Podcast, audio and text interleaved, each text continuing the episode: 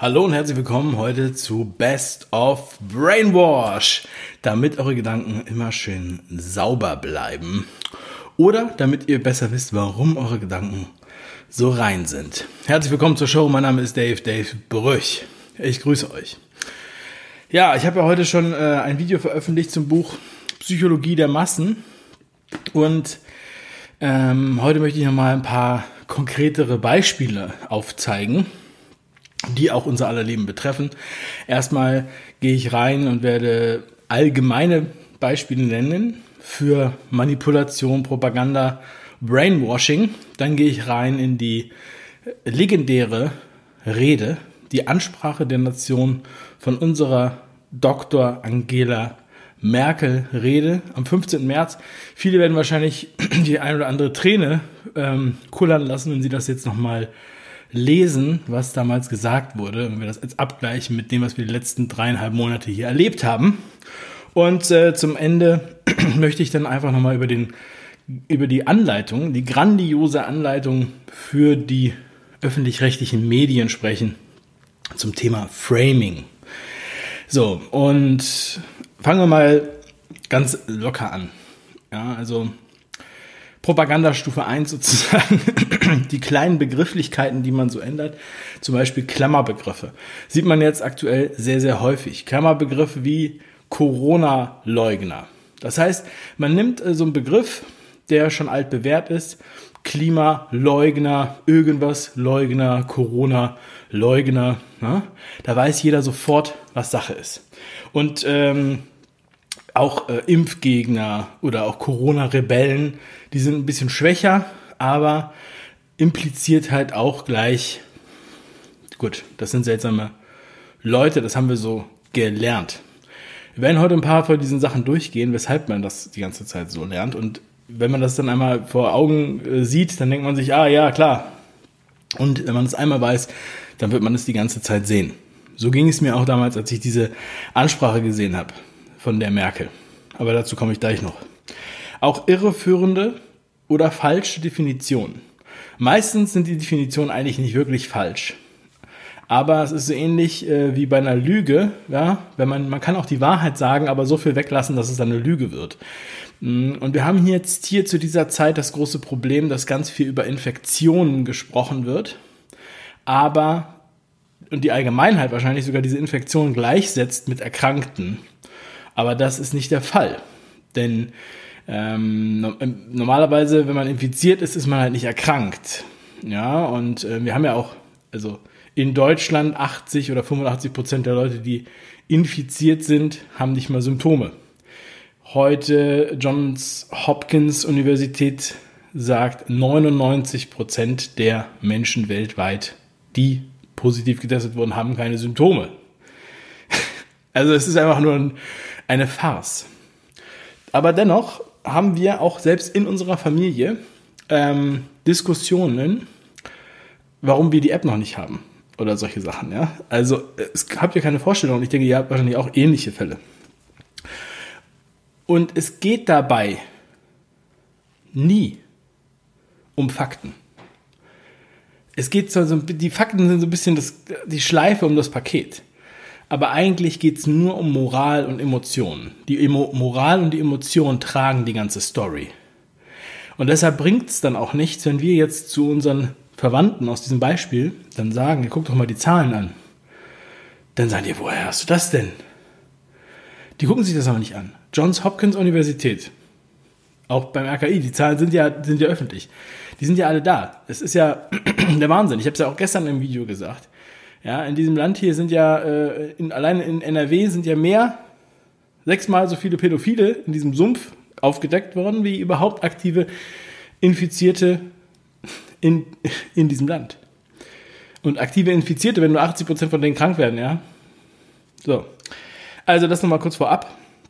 Und ähm, genau, wenn wir über Propaganda sprechen, ähm, das, dann müssen wir über Edward Benet auch sprechen. Darüber haben wir auch eine 5-Ideen-Folge gemacht. Ich werde das dann alles noch in den Infokarten verlinken. da werde ich dann halt das heutige Video verlinken mit Gustave Le Bon und auch das über Propaganda von Edward Benet. Edward Benet ist übrigens der Neffe von Sigmund Freud. Und ähm, er hat dieses Buch Propaganda geschrieben. Ähm, er gilt als der Vater der PR, der Public Relations. Public Relations ist eigentlich ein Marketingbegriff geworden. Ist aber eigentlich nur eine Umbenennung von Propaganda. So, und das Lustige ist, ich bin ja im Marketing. So, und im Marketing, also in der Werbung, die Leute sind, bei der Werbung sind sich die meisten Leute einig. Werbung ist schlecht, will dich manipulieren, weil sie wollen dir was verkaufen. Ja?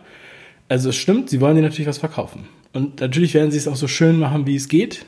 Aber der wesentliche Unterschied ist, die Produkte, normale Unternehmen, die können zwar werben, so viel sie wollen, aber sie können dich nicht dazu zwingen, die Scheiße zu kaufen. Sie können dich nicht dazu zwingen. Der Staat kann dich aber dazu zwingen. Ganz einfaches Beispiel. Der Staat hat vor ein paar Jahren diese komischen ähm, Rußpartikelfilter-Geschichten, also in Deutschland, etabliert. Sodass jeder Diesel, es ging eigentlich um die Diesel, weil die diese Rußpartikelfilter brauchen und Feinstaub produzieren, die sollten halt diesen Sticker dann da bekommen. Ne? Ähm, äh, mit Rot, Gelb, Grün und so weiter und Blau mittlerweile, vielleicht noch andere Farben, wie dem auch sei. Ähm, aber auch alle Benziner mussten so einen Sticker kaufen. Alle Benziner mussten für 5 Euro so einen Sticker kaufen. Also hast du schon mal die Hälfte der Autos oder wie auch immer, ein paar Millionen Autos, die alle so einen Sticker kaufen für 5 Euro. Das kann nur der Staat. Der Staat kann dich dazu zwingen, dass irgendwelche Glühbirnen verboten werden und äh, andere giftige Glühbirnen mit Quecksilber dann auf einmal nur noch erlaubt sind. Zu dem Zeitpunkt, als es noch keine LED-Glühbirnen ähm, gab. Ein Unternehmen kann dich niemals dazu zwingen. Natürlich gibt es Unternehmen, die versuchen, äh, sozusagen Huckepack mit dem Staat zu gehen. Das nennt man dann Kooperatismus. Aber das hat alles nichts mit Marketing zu tun. Marketing ist das nicht. Das ist Propaganda. Und das Gefährliche dabei ist das, was der Staat macht. Weil der Staat kann dich immer zu einem zwingen. Er kann nämlich sagen, dass du jetzt das machen musst, dass du das jetzt kaufen musst, dass du das jetzt dir gegebenenfalls, ja, you name it. So, das möchte ich einfach nur mal kurz vorab sagen, weil das ist extrem wichtig. Ich gehe mal in ein Beispiel rein von Edward Benet, das so ganz gut seine Kunst beschreibt. Und zwar Edward Benet ist äh, eine seiner bekanntesten Kampagnen. Ja, danach ist er sozusagen aus dem, aus dem freien Markt in die Politik gegangen übrigens. Ähm, und zwar ist es das Rauchen. So, zur Zeiten Edward Benets haben hauptsächlich Männer geraucht, also fast nur Männer. Frauen haben eigentlich nicht geraucht. Es war, es hat sich nicht, ähm, es war nicht schick, dass Frauen rauchen. Und das wollte natürlich die Tabakindustrie ändern. Die, ändern, die hätte das gerne gehabt, dass doppelt so viele Leute rauchen, also dass die Frauen halt auch rauchen. Ja? Und äh, es war ja viel einfacher, die Frauen zum Rauchen zu bringen, in der Theorie, als doppelt so viele Männer zum Rauchen zu bringen. So, und Edward Benner hat dann folgendes gemacht. Bei einem Osterfestivallauf oder wie auch immer, Osterparade war das, genau, in New York. Da hat er ähm, ausgewählte Damen, ähm, aus der höheren Klasse sozusagen in einer prominenten Kurve zum Rauchen angestiftet oder hat gesagt, jetzt müsst ihr rauchen. Und dann waren da Reporter, die haben das fotografiert. Und dann wurde gesagt, diese Frauen haben geraucht als Demonstration für ihre Freiheit. Die Fackeln der Freiheit, denn äh, die Zigarette ist eigentlich ein Phallus-Symbol und, äh, und zeigt sozusagen ähm, die Unterdrückung der Frau. So, und das klingt jetzt für uns vielleicht ein bisschen verrückt, weil wir haben jetzt ein paar andere ähm, Stufen der Propaganda durchlaufen, aber damals hat das so viel gewirkt, dass danach fast so viele Frauen geraucht haben wie Männer. Also es haben nie so viele Frauen wie Männer geraucht, aber sehr, sehr viele Frauen haben angefangen zu rauchen für ihre Freiheit. So, und das ist nur ein ganz kleines Beispiel. Der Weg in die Hölle ist mit guten Absichten gepflastert. Das habe ich schon oft erwähnt. Das ist immer das Prinzip. Wir haben immer die besten Absichten. Und wenn was schief läuft, dann war das aus Versehen und dann konnte man das nicht wissen. So, also das nochmal so vorab. Wir gehen mal rein in, in Merkel, die Merkel-Rede. So, Moment. Also es ist jetzt schon fast vier Monate her, das war am 15. März. Die TV-Ansprache. Es hat sich übrigens noch nie ein Bundeskanzlerin an das Volk so gewendet, nur bei der Neujahrsansprache. Ja, die Neujahrsansprache, aber nie außerhalb der Neujahrsansprache. Und hier wurde auf allen, aus allen Röhren geschossen und diese Rede wurde abgeschmettert. Ähm, ich denke, also ich bezeichne es ganz gerne als ähm, Angela Merkels Masterpiece. Nach dieser Rede ist sie ja dann auch erstmal in Quarantäne gegangen, zwei Wochen. Also erstmal hat sie sich wieder erholt. Sie hat wirklich ihr Masterpiece abgeliefert. Ich bin schockiert. Ich hätte mit diesem ganzen Kram hier überhaupt nicht angefangen, wenn sie die nicht diese Rede gehalten hätte, weil danach hat sich die Hälfte oder fast alle unserer Familie von uns äh, sozusagen abgesondert oder jeder war dann, war dann alleine. Alle hatten Angst vor Kindern. Das war wirklich wohnhaft in Deutschland. Ja? Das haben wahrscheinlich viele von euch auch ähm, beobachtet. Bei manchen war das so, dass dann halt die, die Alten hatten Angst äh, von den Jungen und manchmal hatten aber auch die Jungen Angst, ihre Kinder zu den Alten zu bringen. So, und ähm, auf jeden Fall hat das alles entzweit. Man, wenn man sich diese Rede nochmal anschaut, äh, man weiß gar nicht mehr, das war wie so, ein, wie so ein Traum und danach waren die Leute umprogrammiert. Selbst Leute, die ich, ähm, von denen ich das niemals erwartet hätte, die wir haben eine 180-Grad-Wende gemacht. Unglaublich. Ja, und äh, bis heute. Und das hat auch bis heute viele Leute verändert, weil das, was danach kam, hat danach zusätzlich verändert. Also wir, wir gehen natürlich jetzt nicht die ganze Rede durch, weil das würde ein bisschen äh, ja, mein Level hier heute äh, überschreiten und ich möchte das auch nicht von euch beanspruchen, aber wir gehen mal ein paar Highlights durch. Also zuerst mal, es gibt immer wieder diese positiven, emotionalen, ah ja, das ist, muss man mal ganz kurz erklären, ähm, also immer diese, diese Phasen, so nach dem Motto, ich bin eine von euch, ich bin genau wie ihr, ich fühle das genau so, ich habe so eine Empathie mit euch, ich kenne das, weißt du, das ist so, das ist so das Level, wo du, das ist so das Liebhaben, ja, das ist so jemanden umarmen und danach, bam, es ist ernst, es ist ernst, ich meine, es, ich weiß, es ist wirklich so. Und das ist so, das, das ist so das perfide, ja, weil wir dann, wir sind in dem Moment noch so, als wenn uns jemand umarmt, ja, und wir, wir vertrauen dieser Person, denken so, ja, ja, sie, sie weiß genau, was ich will, und dann, bam, kriegen wir auf einmal eine versetzt, ja, und dadurch trifft dieser Schlag noch viel härter. So kann man es sagen. Also als erstes natürlich, ich möchte mich bei der Gelegenheit zuallererst bei allen Ärzten und Ärztinnen und Pflegediensten und, und sonstigen Funktionen und Krankenhäusern überhaupt im Gesundheitswesen arbeiten bedanken. Ich möchte mich jetzt nicht über die lustig machen. Ich will nur mal ganz kurz darauf eingehen. Ähm, und jeder, der in, diesem, in dieser Branche arbeitet, kann sich ja selber überlegen, was er davon hält. Also, ich übersetze das mal in das, was ich denke. Das ist ja hier ein Kommentar. Heuchel, heuchel, heuchel. Ja, oh, ich habe euch alle so lieb und ihr alle, alle so toll. Ja, und dann Sie sehen als erstes die Kranken, die schweren, manche Verläufe der Infektion sind und jeden Tag gehen Sie aufs Neue an Ihre Arbeit und sind für die Menschen da. Was Sie leisten, ist gewaltig und ich danke Ihnen von ganzem Herzen.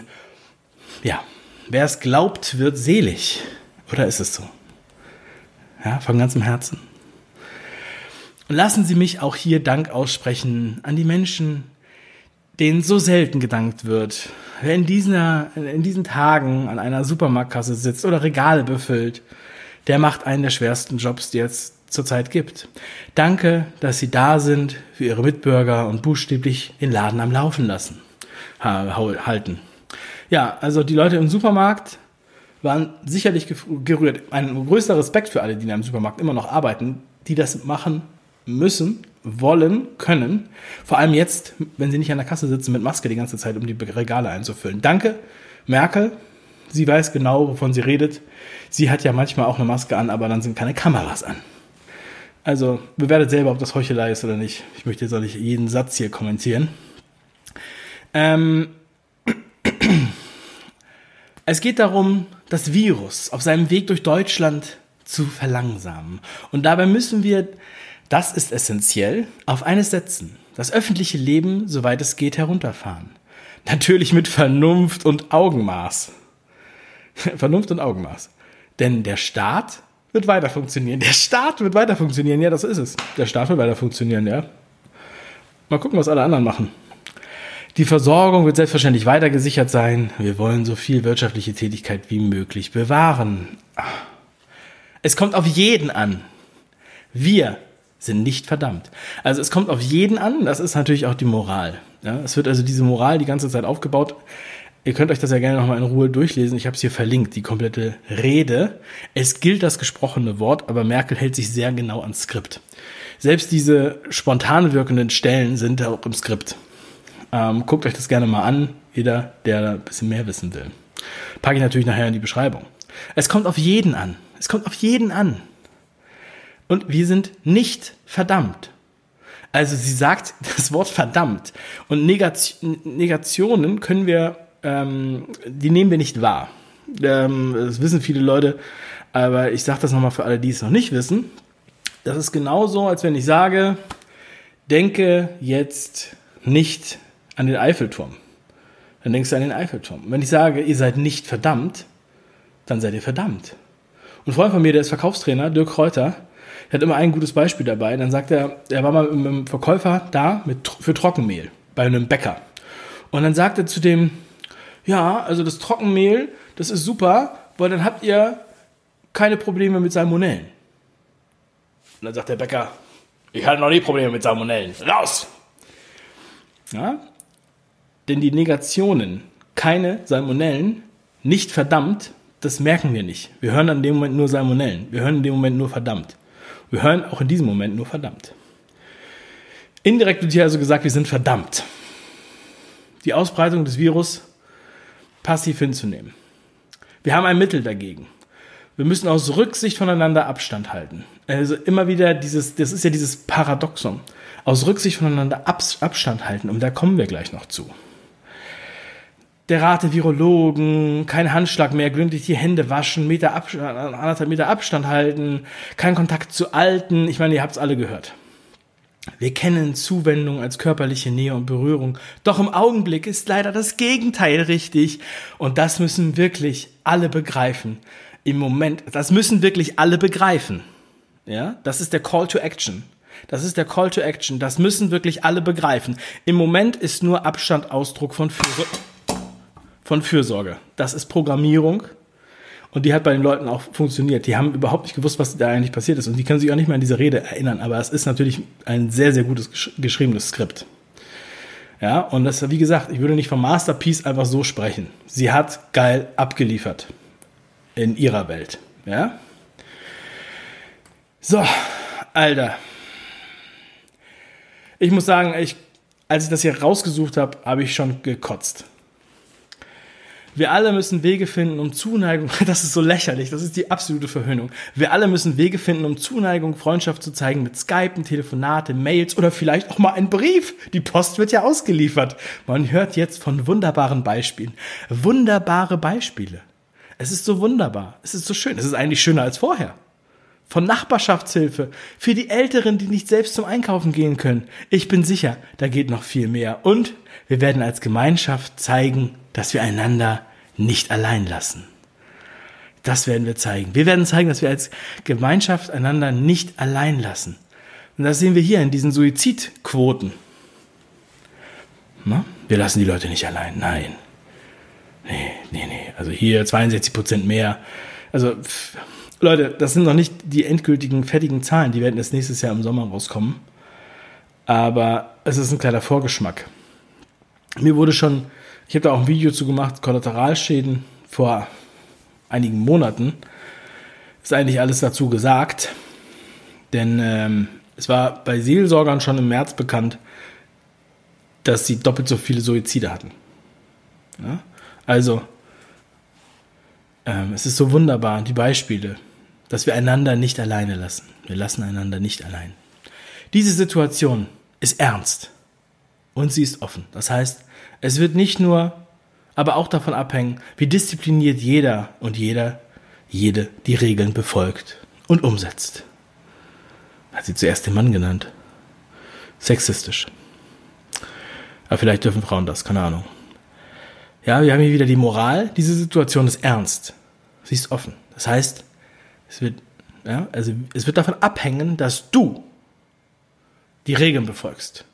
Das heißt, da muss ich an, äh, ich habe mal eine Doku gedreht mit der Bundeswehr, Dokumentarfilm.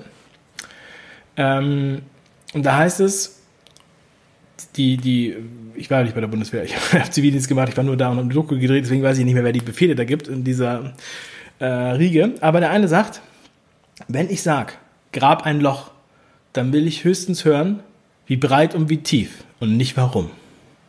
Und das ist es, was sie hier sagt.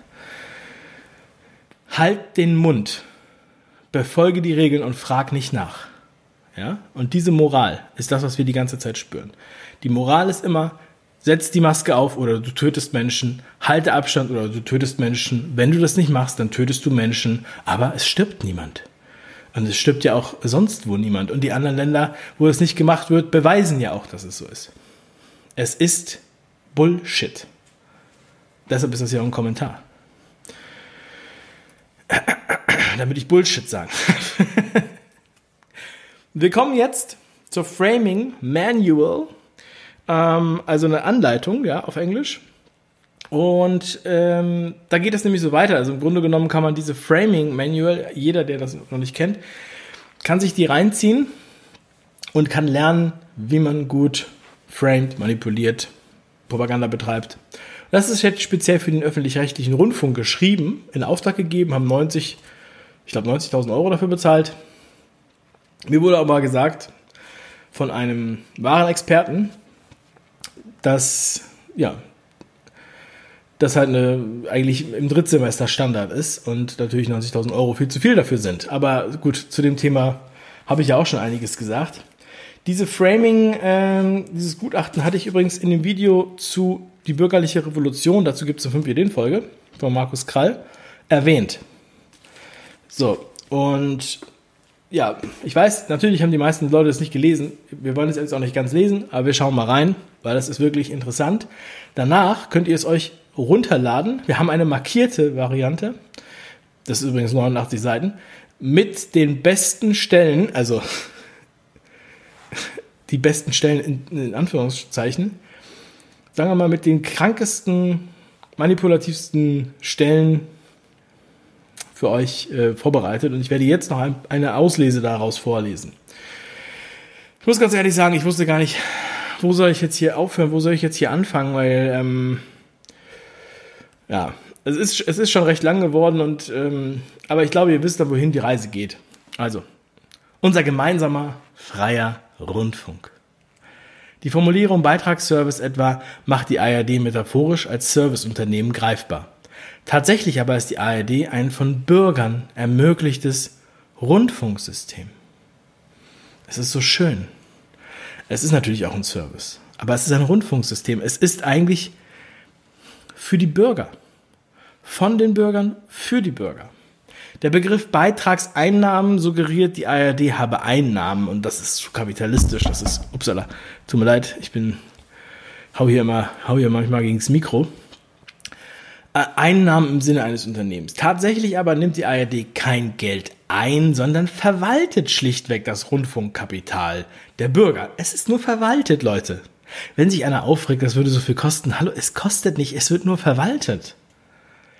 Die sich in Deutschland seit jeher auf diese Weise ihren gemeinsamen freien Rundfunk ARD ermöglichen. Jeder Bürger hat uneingeschränkten Zugriff auf die gesamte mediale Infrastruktur der ARD, um sich zu informieren oder sich bildend und sinnstiftend unterhalten zu lassen. Ja, you name it.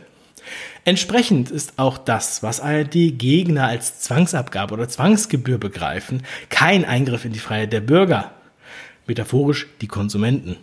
Im Gegenteil, es ist die proaktive, selbstbestimmte, da demokratisch, es ist ja demokratisch, Leute, es ist demokratisch. Die, die, also der Bundestag hat ja gerade eben die Beiträge erhöht. Das ist Demokratie. So funktioniert das. Ihr wählt den Bundestag und die können das dann bestimmen. Und die passen auch auf. Es ist total selbstbestimmt. Beteiligung der Bürger am gemeinsamen Rundfunk, und zwar finanziell beteiligt. Die monatliche Rundfunkbeteiligung, es ist ja, es ist ja nur ein, ein Spritzer. Die Beteiligung, also 8 Milliarden, ne? Oder sowas in der Art. Hm, ungefähr, vielleicht ein bisschen mehr. Die Beteiligung an der gemeinsamen medialen Infrastruktur oder auch der Beitrag zum gemeinsamen freien Rundfunk. Und die ARD existiert einzig und allein für uns. Ja. die ARD einzig und allein für uns. Da will sich niemand bereichern. Weder bei seinen Gehältern, noch bei der Pension, noch mit seinen eigenen Firmen. Ähm, nein, natürlich nicht. Da gibt's auch keine Korruption. Wir sind ja hier nicht sonst wo. Indem sie jenseits profitwirtschaftlicher oder Demokratie ferner, ist auch sehr schön, also ne, jenseits von profitwirtschaftlich oder, das ist ja kapitalistisch sozusagen, demokratieferner Gelüste für ein informierendes, bildendes und sinnstiftendes Programm sorgt. Zu diesem Programm hat jeder Bürger freien Zugang und kann es beliebig nutzen. Der Zugang ist komplett frei. Du musst nur diesen Zwangsbeitrag bezahlen, den ich auch noch zusätzlich für mein Büro bezahle, obwohl ja alle Mitarbeiter schon selbst diesen Beitrag bezahlen. Das ist logisch. Ja, also wenn du diese Logik nicht verstehst, hallo, wie blöd bist du denn? Diesen Unterschied zu benennen ist wichtig. Also das ist jetzt die Anweisung. Das ist ja die Anweisung für die Leute, die dann darüber sprechen. Das ist ja ein gut, also das ist ja kein Gutachten, sondern das ist ja ein Manual. Ähm, diesen Unterschied zu benennen, also im Deutschen heißt es Gutachten, damit man nicht Anleitungen schreiben muss. diesen Unterschied zu benennen ist wichtig. Sprechen Sie nicht von Inklusion, sprechen Sie von Gleichwertigkeitsprinzip, nachdem jeder Bürger gleich viel wert und gleich wichtig ist. Das ist es, warum wir es machen. Sie, sind, sie lieben euch. Sie verwalten nur das Geld, um das Bestmögliche für euch zu machen. Und das ist schön, das spürt man jeden Tag. Heben Sie das moralische Problem hervor. Wenn sich Bürger in einer medial vernachlässigten Gesellschaft ihre Stimme und Relevanz im Markt erkaufen oder im ungeschützten und ungeregelten Miteinander erkämpfen müssen oder es eben nicht können. Die Moral, darüber haben wir heute ja auch schon gesprochen. Nur in einem Land mit einer stabilen gemeinsamen Rundfunkinfrastruktur kann man frei und erfolgreich leben. Also ich sehe es eigentlich, ja. Also wäre es eine stabile gemeinsame Rundfunkinfrastruktur, kann man sich frei und erfolgreich leben und seinen Geschäften nachgehen. Also nur durch diesen Rundfunk können wir so frei leben und so erfolgreich sein, Geschäfte machen. Politische, wirtschaftliche und kulturelle Veränderungen auf der ganzen Welt und im eigenen Land in aller Schärfe und Genauigkeit zu erfassen, abseits von vorgefertigten Agenturmeldungen und der Seichtinformation kommerzieller Sender. Kapitalismus. Seicht. Bei der ARD hat der Bürger seine eigenen unabhängigen Beobachter, die geschützt vor dem Zugriff durch die Wirtschaft absolut geschützt vor dem Zugriff durch die Wirtschaft oder durch einzelne politische Akteure. Einzelne politische Akteure spielen keine Rolle. Oder Gruppen für ihn arbeiten. Nur wer auf diese Weise informiert ist, nur wer auf diese Weise informiert ist, kann als Selbstständiger oder selbstbestimmter Bürger demokratisch mitgestalten. Bürger wird eigentlich zusammengeschrieben. Verzeihung. Also, es ist so wichtig, dass ihr in diesen diesem Rundfunk wahrnimmt, sonst könnt ihr eigentlich gar nichts dazu sagen. Und das ist auch das, was mir oft entgegentritt, ja, wenn man dann sagt, Moment mal, die Zahlen sind doch gar nicht so, da ist doch kaum jemand krank. Also die, die Infizierten sind ja schon wenig, aber von denen wird ja auch kaum jemand krank. Und die Krankenhäuser waren auch die ganze Zeit leer. Und habt ihr die Heinsberg-Studie nicht gelesen? Nein. Wo informierst du dich denn? Was bist du denn für einer? Ich glaube, dass du dich radikalisierst. Du, du, du, du, du musst immer täglich die Tagesschau gucken, ansonsten kann es sein, dass du dich radikalisierst. Das habe ich in der Tagesschau gehört. Uiuiuiui. Also es ist jetzt ja nicht weit hergeholt oder sowas. Es ist nicht konstruiert. Ich habe einfach nur, ich lese das hier einfach nur vor. Ah, das war meine Lieblingsüberschrift. Der gemeinsame Rundfunk ist Eigenfürsorge. Ihr macht es nicht für mich, ihr macht es für uns. Äh, ihr macht es nicht für uns, ihr macht es für, mich, für dich. ihr macht es eigentlich nur für euch. Ihr, euch, ihr, für euch, für dich. Also, drückt das Geld ab. Wenn Sie Ihren Mitbürgern die Aufgabe und Ziele der ARD begreifbar machen und sie gegen die orchestrierten Angriffe von Gegnern verteidigen wollen, dann sollten Ihre Kommunikation nicht in Form reiner Faktenargumente daherkommen, sondern immer auf moralische Frames aufgebaut sein. Das heißt, es wird hier schon impliziert, dass es äh, orchestrierte Angriffe gegen die GEZ oder den Rundfunkbeitrag oder den Beitragsservice ergeben würde. Und natürlich reden wir nicht über Fakten. Das haben wir ja schon gelernt. Das haben wir auch schon von Merkel gelernt. Und wahrscheinlich hat Merkel eine ähnliche Anleitung bekommen oder derjenige, der den Text geschrieben hat. Es geht immer um moralische Frames. Sonst werden wir alle sterben. Sonst wird das Land den Bach runtergehen. Ihr habt hier nur fließend Wasser wegen diesem Rundfunk. Und, auch witzig, nutzen Sie Basic-Level-Sprache, wo immer es geht. War nochmal ein schöner, interessanter Hinweis. Ja, mit Basic-Level kriegt man einfach mehr Leute. Und es geht nicht darum, meiner Meinung nach, die Leute zu informieren, sondern es geht darum, die Leute mit Basic-Sprache abzuholen, die nur Basic-Sprache verstehen. Hauptsache, das ist die Mehrheit. Und was die anderen denken, ist eigentlich Wumpe.